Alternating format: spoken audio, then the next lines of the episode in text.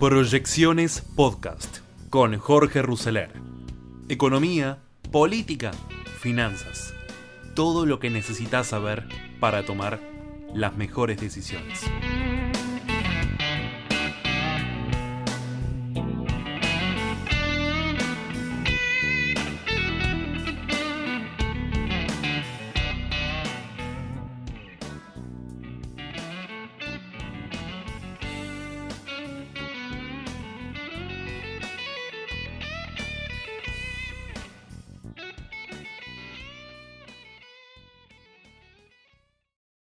Nacional por la por Avanza Libertad. Hola José Luis, ¿cómo estás?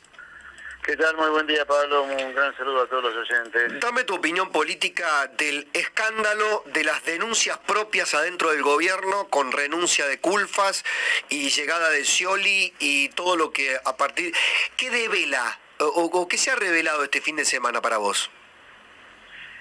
Que se la denuncia de Culfa, si el no fue cierta, o el comentario de Culfa, si no fue cierto que esta licitación de los caños o del gasoducto que va de Neuquén hasta Buenos Aires pasando por Saliqueló es cierta, me cierra con el capitalismo prebendario de siempre, donde Pechín ha sido una nave insignia.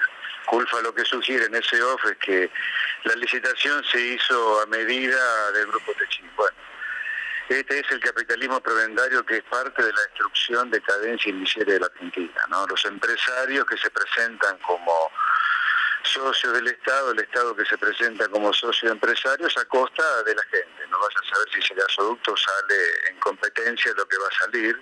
Recordemos que todavía falta una licitación para las válvulas y una licitación para el soterramiento, para el gasoducto, que sale en total 5 mil millones de dólares. Me parece que esto debería ser seguido con mucho cuidado. Esa es la primera cosa, desde el punto de vista económico. Desde el punto de vista político, un inútil como Scioli para un ministerio inútil como el Ministerio de la Producción, bueno, inútil con inútil cierra. El ministerio ese habría que cerrarlo directamente aprovechando la salida de otro inútil como Culfas. Y la tercera cosa que esto demuestra que Alberto Fernández está solo como loco malo, ya no no no no no tiene a quién poner, porque poner a Scioli ahí un tipo que ha fundido su empresa familiar, que fue un desastre como gobernador los ocho años que tuvo, reventó al campo con el complementario rural, los productores se deben acordar, ocultó muertos en la inundación de 2013, o sea, solo, solo Alberto Fernández y una crisis allá arriba en la cima del poder del frente de todos que de ninguna manera cerrado. ¿Vos te vas a sumar a aquellos diputados que han planteado eh, denuncias para que se investigue lo que hay detrás de lo que dijo Culfas? Sí, claro, por supuesto, por supuesto que sí, porque es muy sospechoso. Es, a ver, Argentina, no sé, a lo mejor la gente no se acuerda, pero como otra muestra del capitalismo prebendario, la huía, digamos, ¿no? Yo diría el punto de la pirámide, la parte más alta de la pirámide del capitalismo prebendario, tiene un expresidente preso por chorro, Carlos Lascurain sea, sin duda que hay que investigar estas cosas, porque todo este capitalismo de amigos, donde muy poquitos empresarios hacen riquísimos y el resto de los empresarios la ayuda todo el día en un frasco dulce de leche, se hace a costa del bolsillo del consumidor y a costa del eh, contribuyente. Entonces, por supuesto que hay que investigarlo. No puede ser que tengamos un pueblo pobre y algunos, algunos, muy poquitos empresarios ricos y poderosos. De ninguna manera puede ser. Acá hay que terminar con esto de que Argentina no tiene Bill Gates, Steve Jobs, Jeff Bezos, gente que ha revolucionado la humanidad y tenés garrapatas del poder sistemático, ¿viste? No es esa manera la manera de hacer plata, para que la sociedad prospere, ¿no? ¿Para qué sirve un ministro de producción eh, en un contexto económico como el de la Argentina? En ningún contexto económico sirve, no hay ningún país civilizado que prospere, que tenga un ministerio de la producción. La producción surge de los incentivos del mercado y el Estado lo único que debería hacer es no meterse en el mercado para que la oferta y la demanda de todos se fije libremente. O sea, para, para, ah, se me ocurre esto. Entonces, vos querés decir que mm, el Ministerio de la Producción es al desarrollo económico lo que el Ministerio de la Mujer es al cuidado de la situación de de, la mujer en términos generales. O sea, nada, burocracia, decís vos. Por supuesto, todo, todo para meter amigotes y ahí, parientes, amigos amigos del poder o para que algunos enfermos controladores como Culfa se den el gusto de poder decir que supuestamente controlan la producción. La producción se hace entre consumidores que demandan y productores que producen lo que los consumidores demandan y punto, con el Estado totalmente corrido, salvo, salvo, salvo cuando hay alguna herida en la competencia, puede hay concentración o exceso de poder del mercado, y en el resto que el Estado se dedique a las cosas esenciales que no presta, dicho sea de paso, que no presta, en un Estado que recauda la friolera de 160 mil millones de dólares por año, Repito, el Estado recauda 160 mil millones de dólares de impuestos por año. Está borrando con esta presión impositiva salvaje la actividad privada y no nos da ninguno de los bienes esenciales que sí o sí tiene que prestar el Estado como defensa, seguridad, justicia, diplomacia, diplomacia, perdón, educación básica, salud básica. Fíjate ayer lo que pasaba, en estos días lo que ha pasado con el Hospital Paroicien sí. en Isidro Casanova en La Matanza. Eh, lo que ha pasado en el hospital de Moreno, donde no hay médicos clínicos, en la matanza la gente haciendo dos horas de cola al intemperie para un turno. Dijo, si no sirve ni para dar salud, ni educación básica, ni defensa, ni seguridad, recaudando 150 mil millones de dólares, hay necesidad de gastigar plata con un ministerio de la producción, un ministerio de mujer y tantos otros ministerios, además inútiles, ¿no? Mm. Eh, eh, ¿Viste la, eh, escuchaste a Cristina Fernández de Kirchner, hacen cola para sacarle los dólares al Banco Central? dame, dame una opinión sobre, sobre esa frase que después, a continuación, hizo la referencia a Techint, que, que digamos que importaba las chapas para el gasoducto Néstor Kirchner. Bueno, sobre la primera cosa, si la gente demanda dólares es porque no tiene ninguna confianza en el peso. Entonces ella como vicepresidenta, yo digo, ¿qué hace además de comentarnos el problema? Es otra inútil que lo único que hace es, repito, contarnos lo que pasa por culpa de su mala política económica. La gente demanda dólares porque no tiene confianza en el peso. No, porque dijo así, este es el concepto económico, este es el concepto económico. Hacen cola para saquear los dólares del Banco Central. Como si realmente recurrir a los dólares del Banco Central fue un saqueo de los agentes económicos. No, la gente, la gente, a ver, los dólares que tiene el Banco Central todos los dólares que tiene el Banco Central somos, son como contrapartida la de alguna obligación que tiene el Banco Central. Ah. Eso es bueno decirlo. Señora Cristina, no sea ignorante supina, lea un poco, aprenda. No sea perezosa para aprender, por eso es un ignorante supino. Que los dólares que tiene el Banco Central, ningún dólar del Banco Central son propios. son, todos son porque emitió alguna deuda. O emitió pesos, cuyos acreedores son los tenedores de pesos, o emitió el ELIC y el EVAX, en su momento, cuyos acreedores son los bancos que tienen la LELIC, o es la plata del Fondo Monetario, que tenés que cumplir las metas para que te, den los dólares, para que no se te caigan los dólares.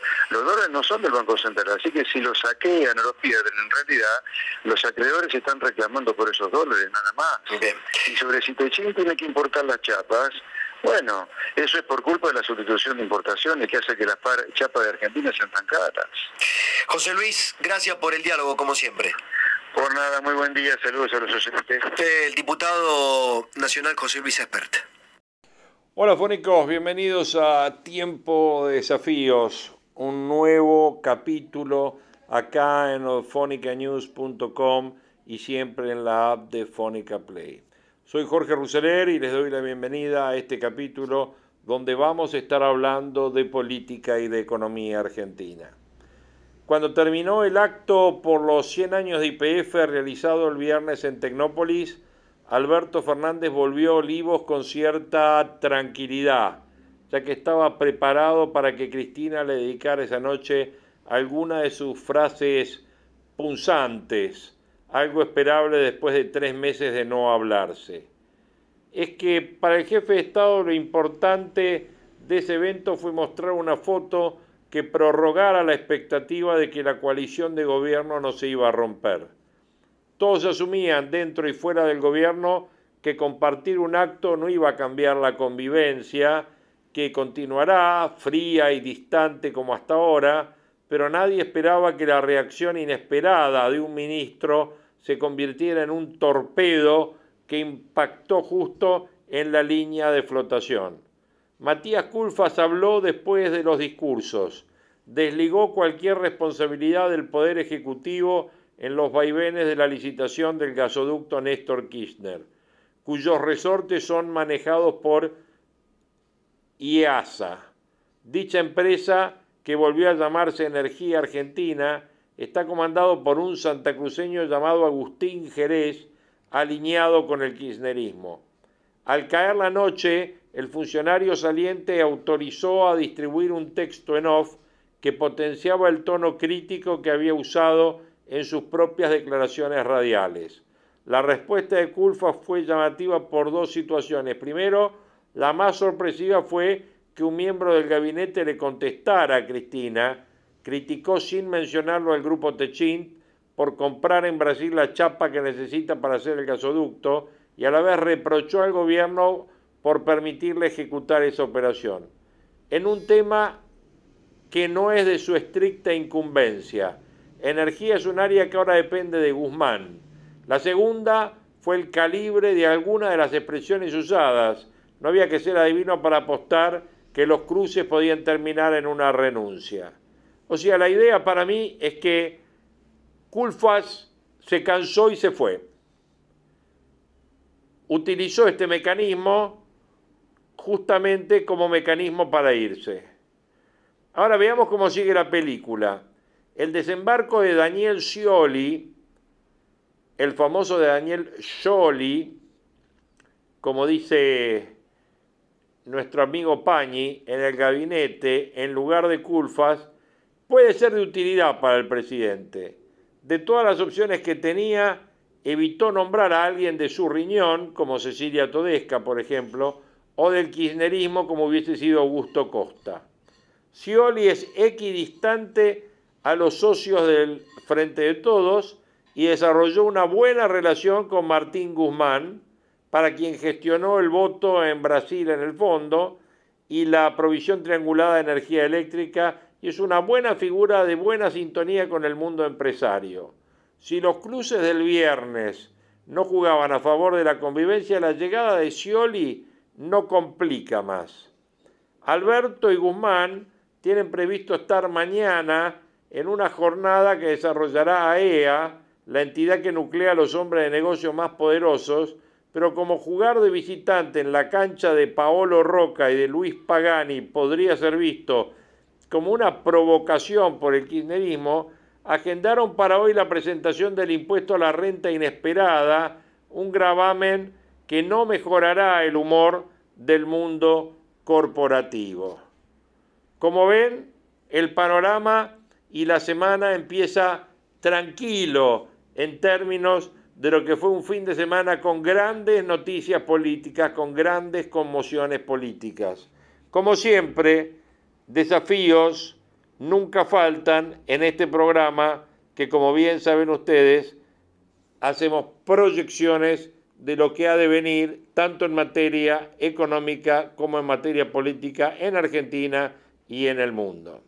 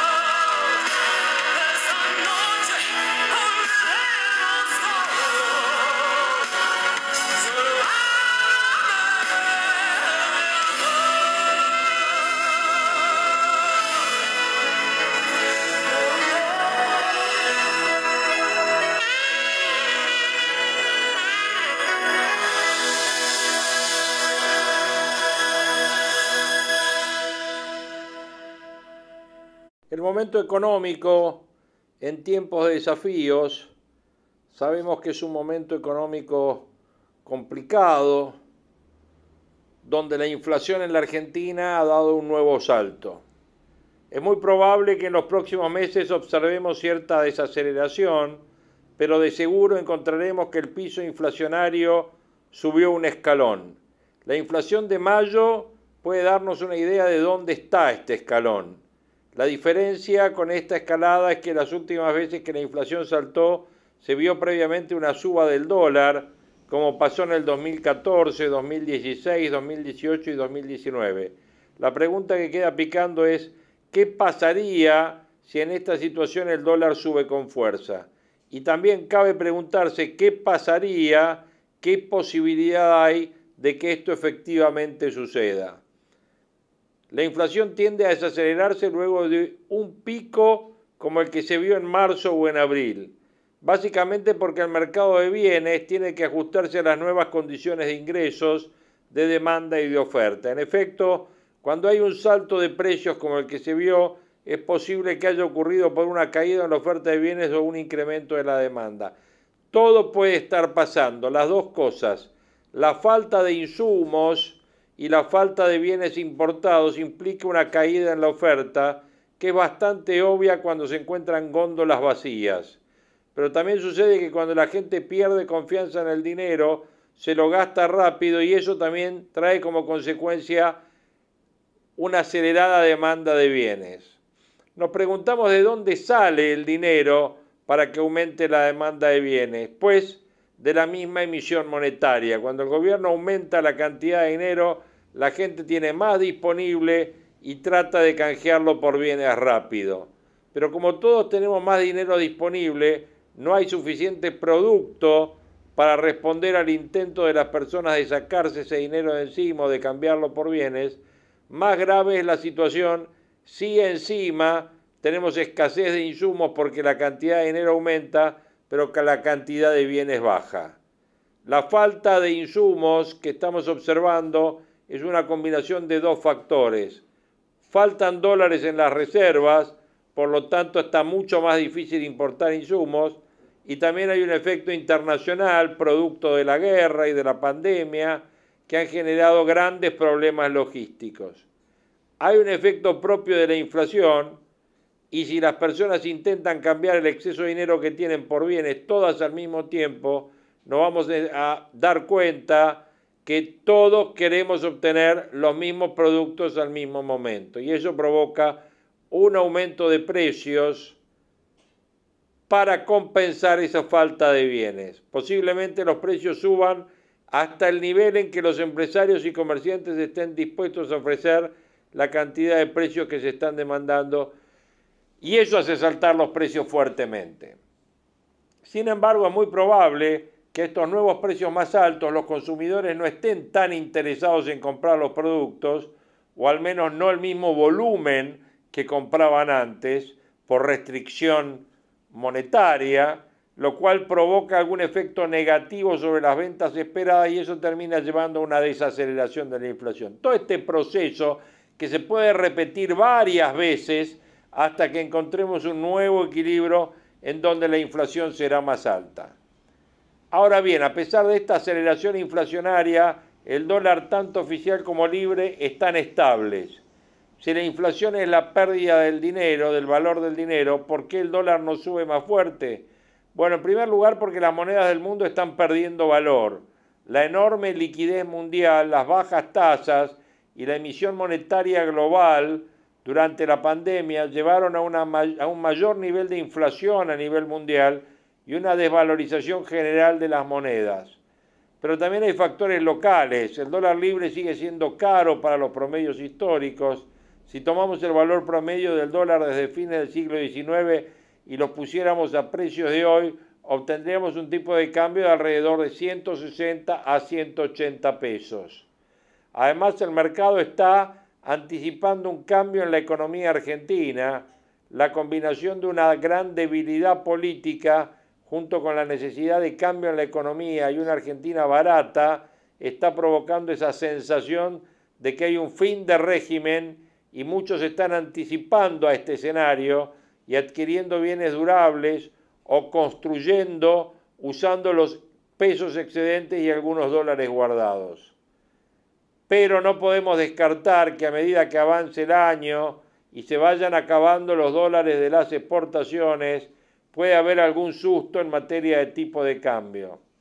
Debería haber un movimiento muy violento del dólar libre para que afecte a los precios locales y al dólar oficial. El verdadero riesgo está en que las reservas netas lleguen a un nivel crítico y el dólar oficial se deba devaluar a una tasa mucho mayor del 4% mensual que venimos observando.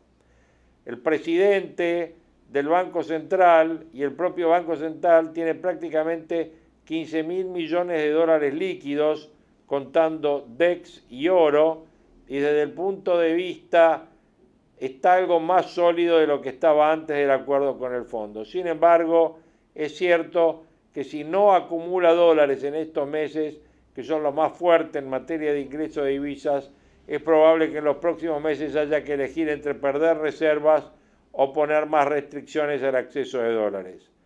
Si va por las restricciones, el costo se pagará en actividad económica, pero más riesgoso es quemar dólares a diestra y siniestra. Por ello, creemos que el gobierno optará por mantener este ritmo de evaluación al tiempo que van a ir aplicando restricciones como para llegar a las elecciones del 2023. En este escenario la inflación se mantendría elevada en los próximos 18 meses, pero no debería acelerarse más allá de lo que estamos ahora. Ahora bien, menos probable pero no imposible sería el caso de que la emisión monetaria y la pérdida de reservas se aceleren, provocando un shock inflacionario adicional. Este escenario, que hoy se ve como menos probable porque tiene poco sentido económico, pero con el ruido político que hay existente, está bien lejos de ser improbable. Por eso decimos que en la Argentina puede pasar de todo.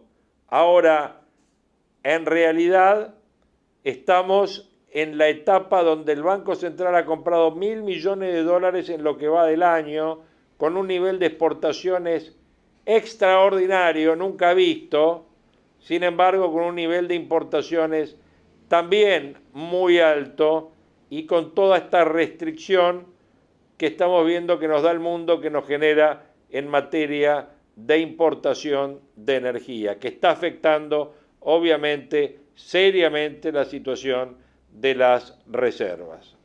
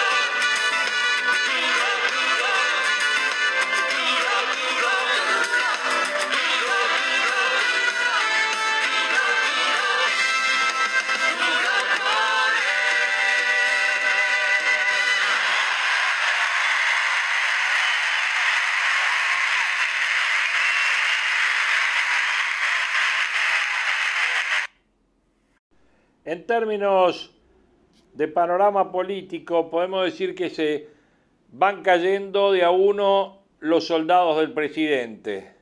El tiro de gracia a Matías Culfas le llegó de parte de Cristina después de un muy bien aceitado operativo que incluyó a funcionarios que le responden, quienes acusaron al Ministerio de Desarrollo Productivo de armar operaciones en off para perjudicarla. Bueno, el penúltimo episodio del novelón tuvo que ver con una serie de menciones que la vicepresidenta hizo en IPF, en el centenario de IPF, sobre la empresa que va a proveer la chapa para los caños del gasoducto. Con algunos vericuetos, pero para que no quedaran duras de que hablaba de Paolo Roca, ella tiró la bola a rodar, volvió a insistir con una vieja prédica y acusa al empresario de llevarse las líneas de producción a Brasil. Esa misma noche Culfa se sacó el sallo encima y dijo por radio, sin demasiadas precisiones, no haber participado en la licitación de provisión de chapa de 35 milímetros de espesor, pero sí aclaró que los había comprado la empresa IASA, la empresa estatal que es la ex Enarsa, que maneja gente muy cercana a la vicepresidenta, dijo, gente de la cámpora, y que tiene un presupuesto millonario.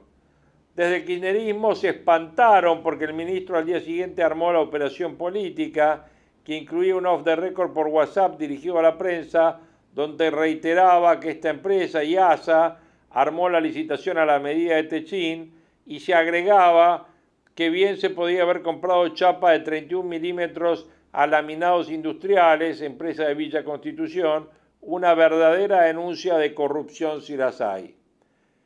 IASA refuta en un comunicado que mostraba una copia del mensaje algunos de los argumentos del ministro, especialmente una metida de pata sobre válvulas aún no adjudicadas. Cristina se encendió, descargó toda su ira en un tuit contra Culfas, el autor de los tres kirchnerismos, libra de que, libro de que ella misma había dicho que está en contra de nosotros. Entonces Alberto, quien tras sus promesas en Europa hace algo más de un mes había organizado un acto en vaca muerta para ratificar la intención de comenzar el gasoducto en agosto, picó el anzuelo, se solidarizó con su número 2, siguió la bajada de línea que recibió en Tecnópolis y por fin usó la lapicera. Conclusión de la primera temporada, fin de Culfas como ministro, aterrizaje lleno de Daniel Scioli y barbas en remojo para Moroni y para Martín Guzmán sobre todo. Tan imperativo método que en caso de Cristina nunca se detiene a ver si lo que dice es verdad o mentira. Es que ni la psicológica, ni mucho menos políticamente, la vicepresidenta es una persona a la que se le pueda decir que no. Su psiquis no la tolera, fulmina a quien se le atreve y actúa como una reina del medioevo ante sus súbditos, a quienes conmina de modo permanente a hacer lo que ella piensa, necesita u ordena. Cuando odia, odia. Decirle usar la lapicera al presidente de la nación en público es nada menos que acorralar su investidura para que tome las decisiones que ella misma desea que se tomen. Es nada menos que una orden urbi et orbi para denostar en este caso a quien nominó como número uno, ya que es algo que lleva como aditamento interpretativo un irremediable para que vos hagas lo que yo quiero. Método que en caso de Cristina nunca se detiene a ver si lo que se dice es verdad o mentira para hacer algo poco democrático para los habitantes del siglo XXI, pese a los cambios que se está llevando aceleradamente al mundo a justificar las autocracias. Cuando en las colonias se recibían órdenes de España, los funcionarios decían como latiguillo, se acata pero no se cumple. Bueno, imposible responderle así a la vice porque su furia se vuelve incontenible. Este signo de intolerancia probablemente hoy sea mucho menos difícil de tragar a una sociedad como la Argentina que ha permanecido permeada desde hace tres o cuatro generaciones por el accionar del Estado como palanca de la vida y por la necesidad de tener siempre una conductora que se le solucione y sabe Cristina con qué bueyes hará. En el fondo a la ciudadanía no le importa que para atender sus devaneos personales definidos en línea de cómo le va en la tienda a cada uno, al final el elegido o la elegida se la complique, pero siempre debe ser alguien que le resulte necesario como referencia, aunque sea para echarle la culpa cuando las cosas salen mal. En esa línea circular y tan poco edificante de ir y volver de la gloria de votos sin solución de continuidad, de la cual la historia de los últimos años está llena en la Argentina, Malvinas, Alfonsín, la convertibilidad, Macri, la sociedad deberá aceptar en algún momento su responsabilidad en lo que le viene pasando en la Argentina de hace décadas, sobre todo si quiere cambiar de verdad. A dos componentes de dureza extrema mencionados para definir la personalidad de la vicepresidenta hay que agregarle una gran dosis de seducción, casi moines de los tiempos en los que la vicepresidenta transitaba la adolescencia. La mano extendida al presidente la mirada esquiva, el roce de las yemas, los dedos entrelazados y la sonrisa de no pero sí que denuncia las fotografías de Tecnópolis son un ejemplo de la fachada de seducción que Cristina ha construido para transitar por la vida política con los insuperables logros que ha conseguido en materia institucional. Aunque Fernández quiera cortar el cordón, algo que no consta, ha buscado en estos tiempos apaciguarla, y sólo así se explica su adhesión a ese proyecto de agregarle 20 jueces a la Corte Suprema. El presidente sabe que no pasa por el Congreso, pero hay que agradarle a la dama porque ella, para ella, la justicia es su obsesión primera. Fue evidente que el acto del centenario de IPF, que era él quien estaba en el escalón inferior, quienes interpretan las posturas lo observan con la cabeza metida entre los hombros, con el paso corto y pesado, con la vista baja, con cierta vergüenza al hablar como una constante en el escenario. La mención a Spinetta que Cristina degradó con su cara fue quizás el momento living de un matrimonio que ni siquiera se pone de acuerdo en las cosas más nimias de la vida, en un gesto y gusto poético musical, por ejemplo pero fue la carga contra Techín la que desató los demonios cuando ella pidió con su rebuscado pero punzante estilo de decir, sin decir, otra de sus marcas registradas, que la empresa de Roca traiga acá la producción de chapa laminada.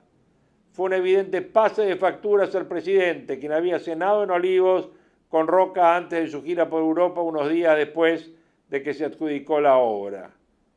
como único oferente Tenaris SEAT. La provisión de chapa para construir el primer tramo que llegará a Saliquerón en la provincia de Buenos Aires, obra que reducirá definitivamente la importación de gas.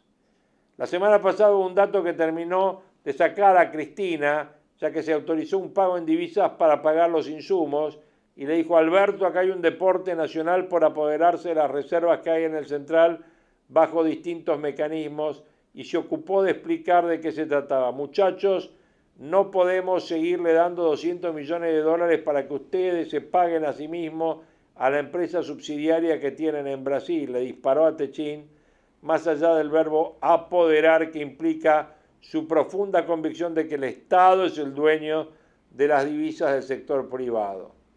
El viaje presidencial a España, Alemania y Francia había incluido una pasada de gorra para aprovechar la oportunidad de conseguir quienes vengan a poner fondos que se necesitan para el tendido, ya que la zanahoria del presidente fue que la Argentina le puede dar a Europa el gas que Rusia le niega.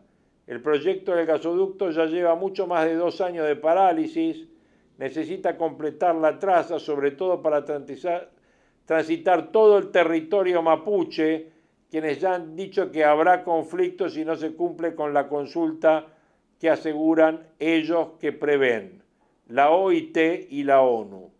También la traza del gasoducto debe incluir tendidos hacia los puertos y la construcción de una o varias plantas de licuefacción para inyectar el gas bajo la modalidad de GNL a los barcos metaneros para que a su vez sean transportados a los compradores. Sin eso, la entrada de visas a dos o tres años será una ilusión. Todo esto parece que nadie lo ha explicado de modo claro, ya que a los funcionarios les encantan los anuncios rimbombantes, con ese viejo estilo ha de esconder siempre la partida y de encender la sospecha. Más de uno se está preguntando por estas horas si la salida hace de una semana del responsable del gasoducto, Antonio Pronsato, un hombre que fue parte de los equipos de Vido, no tiene nada que ver con todo este escándalo que ha saltado ahora. Se sabe que la épica del kirchnerismo es infinita y que no se detiene aunque sea para celebrar los 100 años de una empresa como IPF que hoy está remando casi en el fondo del mar a 4 dólares con 50 la acción cuando en la década del 90, de la del 90 valía muchísimo más. La compañía hoy es una sociedad anónima, mixta, 51% de acciones del Estado, de ese paquete 51 de la, de la nación y el resto de las provincias, y hay 49% de las acciones en manos de tenedores particulares que se pueden negociar en las bolsas. Su máximo valor en los mercados alcanzó en el 2005 una capitalización de 27 mil millones de dólares, cuando en el 2014 el ministro Kicillof pagó 5 mil por la porción que quedó del Estado, luego se le sumaron 4 mil millones de intereses. Ese valor estaba en 10.000, valor que ahora cayó en 2015 a 6.000 millones de dólares.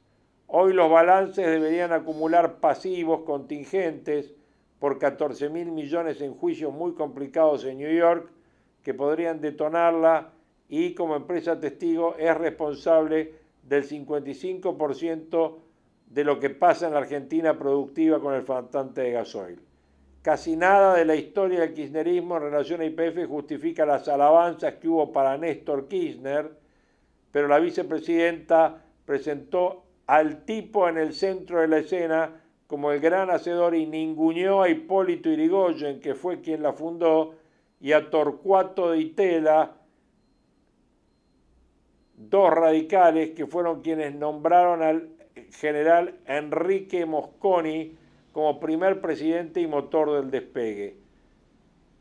Todo fue un panegírico de la gestión kirchnerista, la misma que ha llevado los números de la petrolera a la actual vergüenza. El caso Techín, la manifiesta incursión contra un referente del sector privado y la docilidad del presidente le ponen al mercado esta semana un gran signo de interrogación. Y mientras tanto, las personas que votan todos los días están mirando el partido de la tribuna y no logran darse cuenta de quién se ocupa de los desbarajustes económicos y sociales de la Argentina. En general, la gente se siente desplazada por la puja de poder que no la resuelve ningún problema, ni la macro, que habrá que pedir los perdones al fondo, ni los micro, los que atañen en vivo y directo a cada uno de nosotros, de la familia, como la inflación, la pobreza, el desempleo y la inseguridad en primer lugar. De ellos y de esas cosas, de sus penas y de sus broncas, no habla para nada esta serie que parece avanzar inexorablemente hacia un final incierto y sin nueva temporada a la vista. Panorama político, tiempo, desafíos, semana de un fin de semana muy complicado, muy complicado, con noticias muy complicadas tanto en el ámbito local como en el ámbito internacional. Tenemos que dejar pasar un poquito los días, ir viendo cómo sigue esto para ver qué consecuencias tiene esto, tanto en la Argentina como en el mundo. En la Argentina, el devenir político, en el mundo, qué pasa a partir de los nuevos movimientos de Rusia en cuanto a la guerra con Ucrania. Problemas que implican desafíos que tratamos en cada uno de estos capítulos de Tiempo de Desafío por fonicanews.com y por la app de Fónica Play. Aquí los voy a estar esperando en nuestro próximo encuentro. Abrazo grande, gracias. ¿Qué condiciones? Porque yo no aguanto, te digo. Bueno, cuentas, ¿eh? Eh, Javi, ¿cómo andás? No ¿Cómo va. Manu? ¿Todo en orden? Miriam, ¿Qué ¿cómo? Javi? Pero muy bien. ¿Bien? Buen ¿Vos domingo. Vos sabés que ayer fui al supermercado. Yo, mis historias de supermercado son eh, tétricas porque me voy como... Vas como procesando lo que ocurre en la Argentina, básica que yo compraba cuando era chico y que de hecho creo que era la única que existía. Eh, 405 pesos el pan de manteca de 200 gramos. Digo, wow, o sea, Sí, sí, sí, sí. es Vas- impresionante lo que necesitas en la Argentina.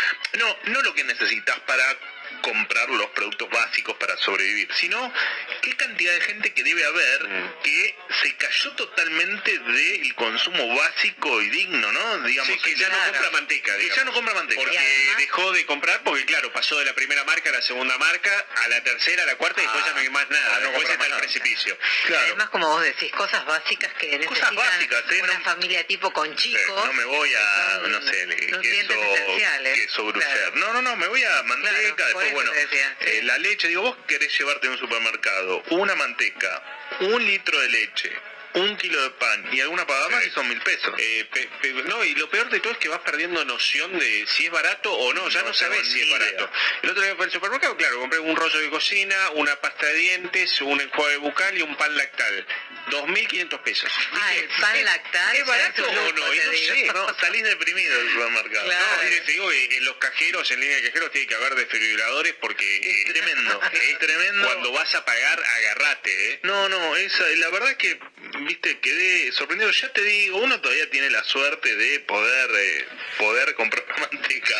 Pero digo, es impresionante el decir cómo hace la gente, que hay mucha gente que cobra 30 o 40 mil pesos por mes y que le da de comer con eso una familia. Y vos decís, ¿cómo hace para Eh, Sí. comer. Porque antes, ¿sabes lo que pasaba? Yo conozco mucha clase media, laburantes, profesionales que están al límite del límite de la pobreza. Sí, sí, ¿Sabes lo que claro. estamos hablando? Profesionales, ¿eh? Te estoy hablando. claro. laburantes que laburan ocho días, ocho horas por día, se rompen el lomo. Que ya no están ni en pindonga ni en cuchuflito. Ya se están cayendo de pindonga y cuchuflito. Es decir, cayeron de la segunda y la tercera, que están en el precipicio. Ya la manteca la dejan de comprar, por ponerte un ejemplo, ¿no? No, no, y aparte no, no, no es un, eh, no es un, no quería ser muy larga la introducción, pero digo, tampoco es un paréntesis que vos decís, bueno, es porque tengo un problema en el laburo, o, en tal caso porque, no sé, me, me, me dediqué a un emprendimiento, estoy esperando que arranque. Eh, eh, a- además de lo que te pasa, tenés poca expectativa de que, al menos en el corto plazo, la situación Sí, cambie, ¿viste? sí. Vos sabés que ¿Qué sé eso yo? que marcás, mano, es muy importante. Muchos encuestadores lo que te están diciendo es que el denominador común de estos tiempos es la expectativa. La Argentina siempre tuvo momentos de crisis, Sí, momentos de pero siempre la expectativa futuro era alentadora. Lo que te marcan los encuestadores ahora es que la expectativa futuro hoy no hay expectativa.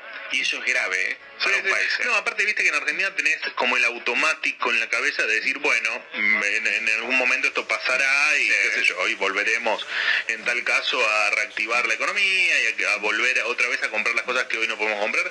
Y eso ya... Eso se está terminando, Eso eso, está- eso es muy grave, Sí, sí, muy sí. grave, porque sin expectativa, sin porvenir, no hay futuro. No, complicadísimo. Mírame el teléfono para que, para que la gente nos deje sus mensajes. Dale. 11 50 26 86 30 es nuestro número de WhatsApp.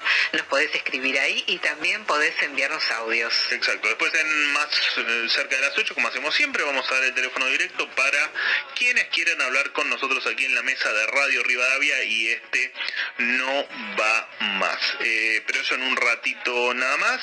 Eh, nos pueden también ver por radiorivadavia.com.ar donde tiene el link ahí para vernos en vivo por eh, a través de YouTube y quienes estén con la radio y nos quieran escuchar en la en, eh, a través de internet rivadavia.com.ar o la app también de Rivadavia para todos los sistemas operativos.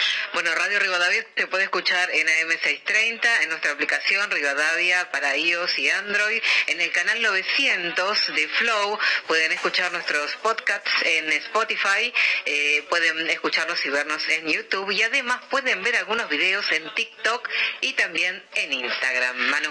Bueno, 10 minutos pasaron de las 19 horas y esto es lo que ocurrió en la semana. Dale. Cuando las obras de la PPP se hizo cargo el Estado, bajaron un 70% los precios. ¿eh? Así, yo digo estas cosas, porque esos ladrones de guante blanco andan dando cátedra de moral y de ética por los medios. Se refería a Cristina, supongo, a Bay. Bueno, es el mismo señor que dijo que él desconocía la corrupción de Néstor y Cristina. Lo más patético es que se ha pasado hablando de la deuda. La deuda que tomamos fue para pagar el déficit que nos dejaron. Miren, hemos vivido el momento más dramático que la humanidad recuerda. Hemos vivido una pandemia que se llevó la vida de 6 millones de seres humanos a lo largo, en todo el globo, en todo el planeta. Cuando los chicos lograron en octubre volver a la escuela, después que luchamos mucho para las vacunas, empezaron sin gas, la escuela no tiene gas. Poco más de 20 salones que no tienen estufa directamente. Siete de estos 860 que tienen problemas de caldera o de, eh, de estufas, que lo estamos solucionando mediante soluciones eléctricas. En ninguno de los casos estamos suspendiendo actividad. En las estaciones de servicio tenemos una IPF, que es una de las estaciones que está teniendo mucho más problemas con el gasto y con el diésel. Más que nada es el común que, que está siendo faltante. Efectivamente, vamos a asegurar la, la provisión de, de energía y ahí se hicieron todas las, las previsiones. Dialogamos con el presidente de la UIA y hablé con el secretario de Energía, quien nos presentó un informe que nos da tranquilidad de que no va a haber este faltantes. Hemos sido convocados por el presidente de la República, el doctor Alberto Fernández, con el objetivo de analizar una propuesta que tiene que ver con el número de miembros de la Corte, equivalente a 25 miembros. El hecho de que lo piensen es un proyecto, creo que ni a Stalin se le ocurrió, estoy alarmada. Diputado Moritán. Yo soy una vergüenza. Diputado. a vos. Diputado. Es una fuerza, una fuerza política. Orden, diputado. A la Argentina. Diputado. Para arriba. 100% de inflación. La gente se muere de hambre. El viernes veía los 100 años de, a través de la televisión, eh, los 100 años de IPF, ¿no? Este festejo por, bueno, IPF data yacimientos petrolíferos fiscales de 1922 y casualmente este año se cumplían también los, en abril, el anuncio de la estatización, los 10 años del anuncio de la estatización de IPF. Y la verdad es que eh, uno se sigue sorprendiendo, ¿no? Uno se sorprende de la ¿cómo decirlo?, de la mezquindad política, ¿no? De cómo esta política argentina está cada día más de espaldas a la realidad. Lo digo por el presidente, lo digo por la vicepresidente, lo digo por la oposición. La verdad es que da mucha pena, da mucha pena cuando a 100 años, a 100 años o a un siglo de lo que fue en algún momento una petrolera estatal pujante, estamos festejando el siglo o conmemorando o celebrando el siglo de vida de IPF con 300.000 chicos que no pueden ir a las escuelas o que no pueden ir a sus clases por no tener gas o por no tener calefacción en las escuelas. Así que la verdad que me parece una, eh, una vergüenza, una vergüenza. En el medio la vicepresidenta diciéndole Alberto usa la lapicera. Claro, después entendimos por qué, ¿no? Eh, eh, la verdad es que me dio mucha mucha tristeza el acto de IPF. Eh, IPF que cabe recordar que cuando el segundo mandato de Cristina Fernández de Kirchner anuncia, un- creo que un 18 de abril de 2012, que iban a estatizar el 51% de las acciones, las acciones de IPF las compran en 5 mil millones de dólares, cuando la compañía, por supuesto, valía algo más de 10 mil.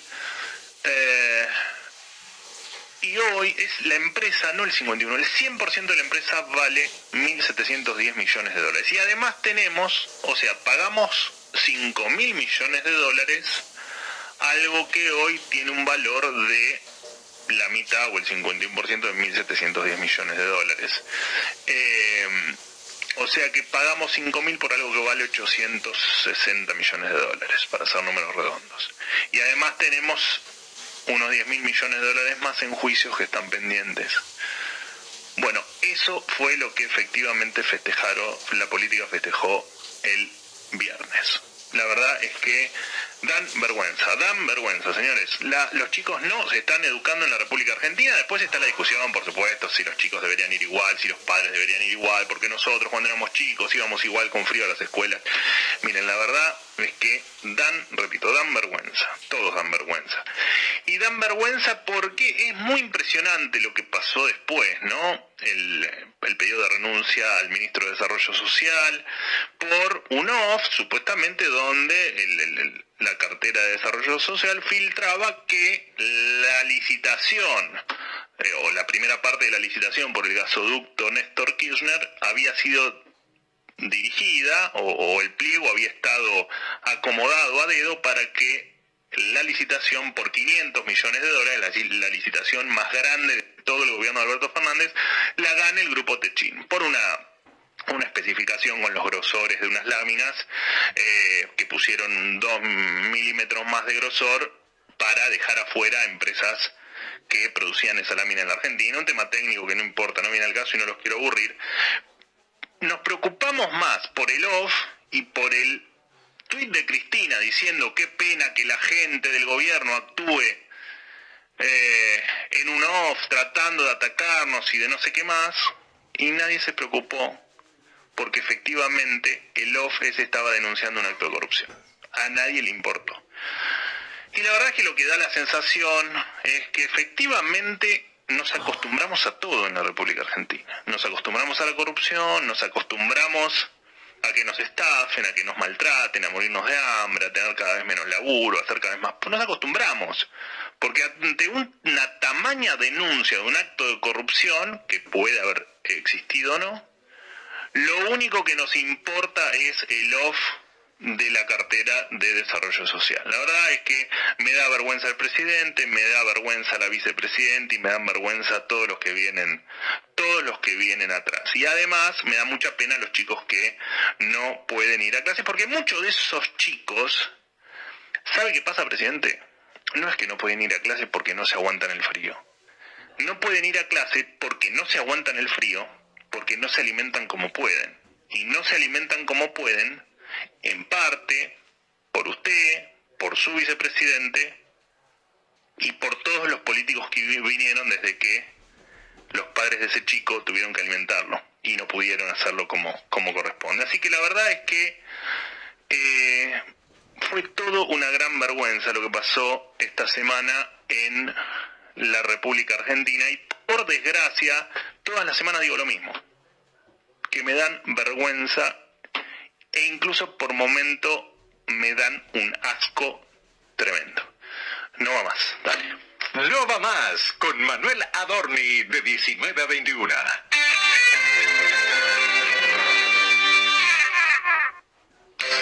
En Cover Medicina Prepaga siempre pensamos en vos las 24/7. A través de nuestras nuevas plataformas digitales podés tener información de manera inmediata, ágil y segura, operada desde tu celular o tablet.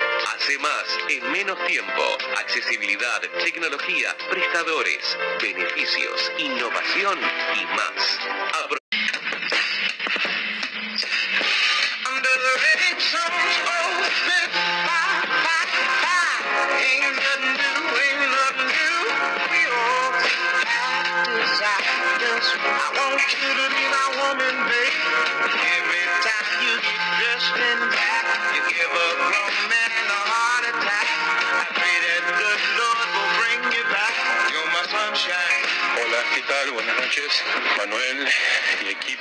¿Cómo llegamos al 2023? No es porque la gran pregunta, la gente prácticamente se está desangrando, mientras que tenemos toda esta caterva de impresentables en el gobierno que parece vivir en otra realidad paralela. Un saludo para todos.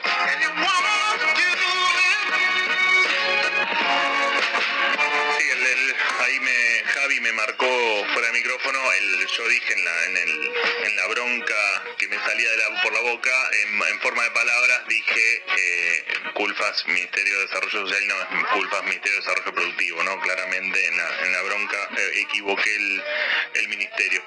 Eh, ¿Cómo llegamos al 2023? Vamos a llegar porque acá eh, no el, el tema que tenemos en Argentina me da la sensación a mí es que nos estamos olvidando de quejarnos, de- de exigir y de manera diferente como sociedad porque precisamente porque nos hace- nos obligaron a pensar en cómo llegar a la noche y nos obligaron a pensar en cómo conseguir el plato de comida para el mediodía y para la noche. Entonces, en, en- en esa preocupación me parece que todo lo demás poco importa. Digamos, en un país normal, no quiero, ahora me empiezo a enojar otra vez y hago otra, no, no quiero hacer otro, otro comentario, claro, otra catarsis editorial. Le llamamos editorial, pero en realidad es más una catarsis que otra cosa, ¿no? Casi terapéutico.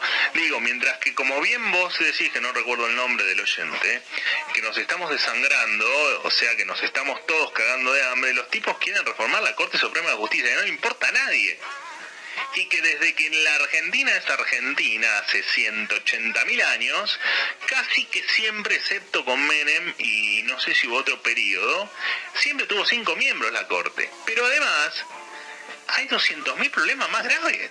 ¿De qué, qué, qué, de qué estupidez están hablando, muchachos? A nadie le importa lo de la Corte, a nadie. Sí, quizás lo utilizan como para desviar la atención, ¿no? Porque el gobierno sabe que ese proyecto de ampliar la corte a 25 miembros, 25 miembros, aclaro porque son 5, ¿sabés lo que es sumar 20 jueces de la Corte Suprema más? 20 jubilaciones de privilegio, 20 Ah, choferes. Y la estructura que hay detrás de eso, mano. Sí, ¿eh? No, no hay eh, gasto público que lo soporte, pero el gobierno sabe y es consciente que ese proyecto no va a pasar. ¿Por qué lo tiran? Bueno, como una especie de, de- de globo de ensayo, ¿no? Como para desviar la atención y que estemos hablando de esto y no de otras cosas, de lo que realmente importa. Las escuelas cerradas. Vos sabés que hay escuelas en el conurbano bonaerense que si hacen menos de 10 grados, tenés que chequear la temperatura, porque si hacen menos de 10 no tenés que ir. No tenés que ir, sí, es, impresionante. increíble que eso esté pasando en el 2022 en la Argentina. Eso está pasando. Bueno, quizá no quieren que hablemos de eso y que sí que nos entretengamos con la Corte Suprema, ¿no? Está bien, pero ahora fue la Corte Suprema, la otra vez fue el impuesto a las rentas extraordinarias, la otra vez fue no sé qué otra estupidez. Bueno, siempre hay Pero te tema, van ¿no? tirando como para que lo que pasa que bueno, ¿no? Es eh, como, como decía recién, estamos demasiado ocupados en sobrevivir, entonces en algún punto dejas que hagan cualquier cosa. Globos de ensayo nunca faltan. Eh, acabaste de mencionar eh, algo importante. Renta inesperada. Lo acabaste de mencionar. ¿Sabes qué va a pasar mañana?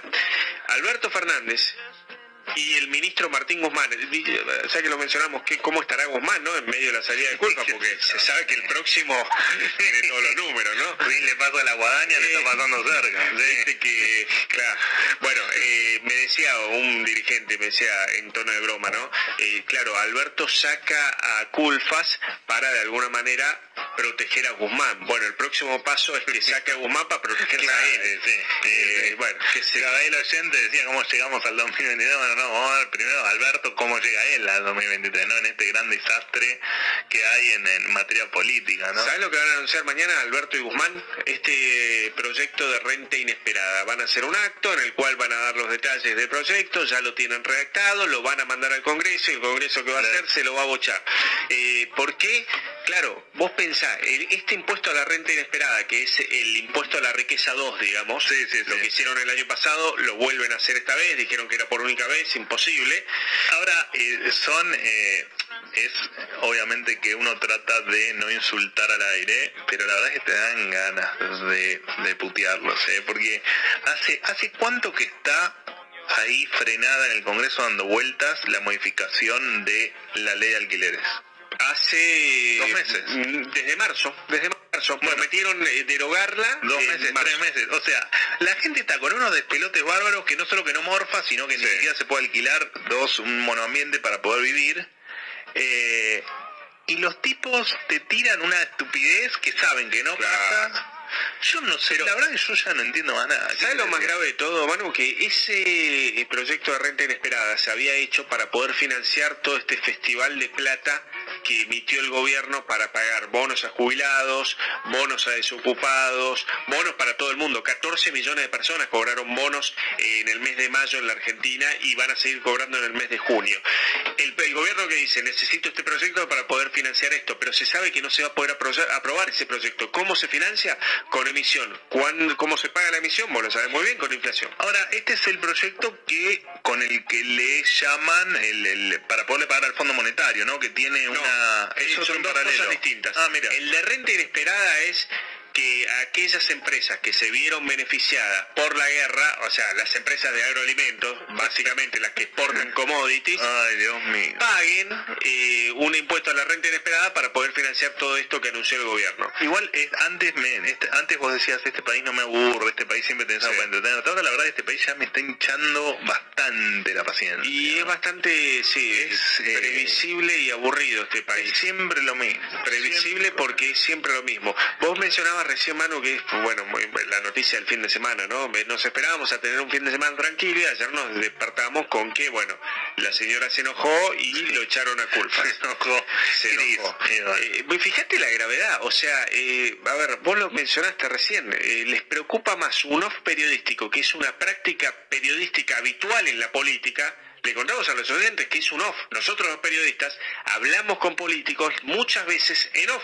Es una práctica habitual. Garantizada en la Constitución Nacional incluso, con derecho de reserva. Eh, bueno, lo que hizo Matías Culfa fue enviar un off a algunos periodistas, no sé por qué lo hizo por WhatsApp, raro, porque se lo envió a un grupo. Sí, pero más allá de que haya sido a propósito, no haya sido a propósito, que haya sido mandado por Alberto, que no haya sido mandado por Alberto, no importa. Acá el tema es que hay una denuncia de corrupción que nadie le dio pelota. Exacto, exacto, a eso iba. Sobre una, una licitación de 500 palos verdes. El gasoducto Néstor Kirchner, ¿no? No Sí, podía lo que tiene el nombre Néstor Kirchner, Ay, ay, ay. agarrate porque aparte es muy impresionante porque en un momento, a ver si tengo acá los papeles que me dio la producción, la mitad de los papeles, por la otra mitad no me la dio, eh, que dice eh, que hay que ir contra cuando la justicia va a ir contra los ladrones de guantes blancos. Eh, es muy impresionante porque dice que hoy lo que en la época de Macri los precios eran un 70% más caros, que puede ser o no, pero al margen, digo, en la época de Cristina las obras no se hacían, Claro. se garpaban y no se hacían. Eh, Bueno, a Lázaro Báez le ejecutaban todo el presupuesto y Lázaro Báez no hacía un kilómetro de asfalto. O Eh, sea, hay rutas Yo no fantasmas. entiendo cómo en algunos temas, y te repito, les repito a todos, no es un tema con el gobierno, es un tema con el gobierno y con la oposición, cómo no se llaman al silencio. Sí. Mira, el, el- ya estoy, estoy, estoy destilando todo mi veneno, todo junto, porque la verdad... Vos lo que decís es que este gobierno no sería el más indicado para volar de corrupción en la Nadie obra puede pública, hablar de ¿no? nada, ningún gobierno puede hablar de nada. Eh, eh, mira, el nuestro Ricardo Alfonsín, ¿no? Sí. Nuestro embajador a España, ¿correcto? Sí, eh, el hijo del expresidente. El hijo del expresidente, Ricardito Alfonsín, que alejado, bastante alejado está de hecho del radicalismo. Tuiteó en el día de, eh, de hoy, a las eh, 6 de la mañana, en- entiendo que está en España, así que bueno, allá fue después de, o mientras estaba almorzando, y puso, para los neo, el embajador de Argentina en España, el representante del presidente de la nación ante eh, España, puso, para los neoliberales todo lo popular es populismo. Para ellos ideas como justicia social, igualdad, solidaridad, economía inclusiva, economía al servicio del hombre, distribución del ingreso no son sino ideas populistas. No nos engañemos. Sí. El embajador argentino en España. Que le responde eh, con Que cobra dicho. 15 mil dólares por mes. Sí, y que tiene una residencia muy linda en Madrid, con chofer, con todas las comodidades. No puedo creerlo. ¿no? La verdad no puedo creerlo. Eh, Le responde a Macri, porque Macri confundió el término populismo con popular y mucho del, muchos del Ah. radicalismo salieron a responderle. Maxi Abad es uno que salió a Ah, responderle al, al ex presidente. Maxi Abad es presidente de la UCR en la provincia de Buenos Aires. Eh, dijo que Macri expresa un confunde populismo con popular, que es una forma de distorsionar la historia, porque claro, empieza la pelea con IPF, porque recordemos, más de 30 diputados radicales en 2012 aprobaron y votaron a favor, levantaron la manito para expropiar Sí, claro, IPF. Una medida que le costó carísimo a la Argentina, porque después vino la represalia de España. ¿O qué pensaban? Que expropiar aerolíneas, expropiar, eh, aparte, Ricardo Alfonsín, justamente, embajador en España, justamente a España le expropiaste aerolíneas y le expropiaste aerolíneas con Marsans y le expropiaste eh, IPF con Repsol. Ricardito. Eso tuvo represalia, después la Argentina lo pagó caro, España nunca más volvió a comprar eh, biodiesel en la Argentina. Eso es, son miles de millones de dólares. Sí, sí, de, de- sí, sí, de falta de empleo, de falta de inversión. Y la credibilidad, lo que significa eh, y lo que implica la ruptura de contratos. Bueno, es raro que Alfonsín no lo sepa o que no lo quiera saber. Eh, pero bueno, son los temas en la Argentina. Culfas se va, yo te diría, Manu, eh, por la puerta de atrás, está claro. Sí, se va mal. Igual todos se van a ir por la puerta de atrás, Sí. claramente. Pero vos fijate cómo Cristina de a poquito fue depurando el gabinete y eh, va poniendo todos los de ella. Está bien, vos me dirás, Scioli no es de ella. Scioli juega su propio partido. Él cree Ahora, que puede ser es, presidente. es hermoso como en la política argentina todos los políticos están capacitados para todos los puestos. Sí, claro, son multifuncionales. O sea, no, es- de hecho, de Scioli siempre, desde que asumió como con sus funciones en Brasil, siempre se dijo que hizo una, una, una buena gestión. Sí, por el lazo con Bolsonaro. Por el lazo con Bolsonaro, por las dificultades de Alberto, Cristina y la, la- toda la runfla de, de- de kirchnerismo que se les complicaba entablar un buen diálogo con Bolsonaro, que hizo un muy buen laburo. Ahora, el, el- el Daniel Scioli está capaci- fue, estuvo capacitado para ser vicepresidente de la Nación, para ser gobernador de una de la provincia más grande de Argentina, para ser ahora ministro de eh, Desarrollo Productivo. Eh, digo, ¿está capacitado para todo? Bueno, evidentemente bárbaro, no, evidentemente no, porque la provincia de Buenos Aires, recordemos, recordemos Scioli fue dos, dos veces eh, gobernador en la provincia de Buenos Aires. No quiero- bueno, vos sos de La Plata. ¿Qué, te, qué te voy a decir a vos? No, ¿Qué te voy a decir a vos? No, vos, vos lo sufriste en carne propia. Desastre ni no un desastre, no, no, no hizo nada. Las digamos. inundaciones, ¿no? Los muertos. Sí, sí, sí, Eh, bueno, 2012, claro, claro, 2013, eh, abril, Sí, eh, sí, Semana Santa.